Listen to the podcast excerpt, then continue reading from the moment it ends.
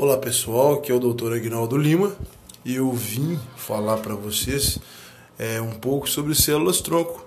Bom pessoal, sabe-se que muitas famílias que lutam para melhorar a qualidade de vida de seus filhos vivem de pesquisar esperanças na internet e buscam, fora do Brasil, tratamentos com células tronco em clínicas que vendem a possibilidade de cura.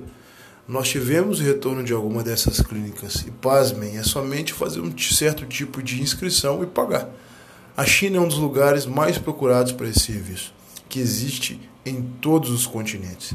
Há pouco tempo atrás, nós, por exemplo, nós tivemos um ocorrido bem conhecido pela comunidade científica, que foi o caso do Nathan, menino de 11 anos, ele tem paralisia cerebral. O Fernando e a dona de casa, Érica Cristina, fizeram campanha pela internet para arrecadar dinheiro e recolheram 40 mil reais para que o filho pudesse fazer um transplante de células tronco em Düsseldorf, na Alemanha, no ano passado. Meses depois, a clínica foi fechada pelo governo alemão e uma criança morreu lá depois de uma injeção de células tronco no cérebro. Triste, né, pessoal? Bom, Bom lembrar que não há teste com células tronco em humanos para todas as doenças e os que existem devem ser de graça. Se um experimento clínico está sendo cobrado, ele já tem uma validade relativa, porque teoricamente não era para estar sendo cobrado.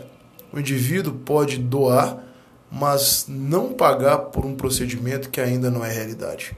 Bom, as pesquisas feitas no Brasil são conhecidas pela comunidade científica internacional e acompanham o trabalho feito em outros países. Os principais testes clínicos com células-tronco no país são para doenças autoimunes como diabetes, cardiovasculares, lesões da medula espinhal, dos ossos e articulações e mais, para doenças do sistema nervoso, hepática e pulmonar. Nós, da comunidade científica, nos preparamos para começar pesquisas para, para problemas renais e oculares. Ainda não há teste em humanos para o mal de Parkinson, o que já existe, por exemplo, nos Estados Unidos. Aqui no Brasil também não há aplicação clínica de células tronco embrionárias de embriões descartados em clínicas de fertilização. O conselho diz que esse procedimento ainda não é seguro. Bom, pessoal, nós sabemos que células tronco está começando. O trem já saiu da estação mas não é para todas as doenças. De 2004 até hoje, o Ministério da Saúde investiu cerca de 110 milhões em pesquisas com células-tronco. Acho que se a gente colocar uma meta ambiciosa de chegar em 5 anos a 2% do PIB, já vai ser uma transformação profunda. E chegar no padrão de países desenvolvidos de 3% do PIB, acho que a gente já faz uma grande diferença.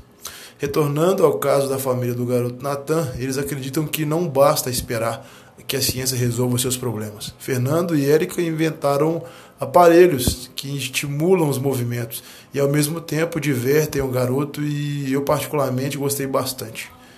Ele vai estar estimulando o pescoço, ele vai ficar em pé, vai estar estimulando as pernas, caminhar, os braços, se mexer, me contou o pai.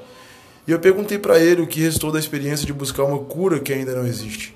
E ele me disse: a gente não perdeu a esperança nas células tronco, a gente perdeu a esperança em pessoas que tentam iludir a gente com os sonhos que a gente tem. Bom, pessoal, espero que tenha esclarecido dúvidas. É isso. Grande abraço a todos vocês. Fiquem com Deus.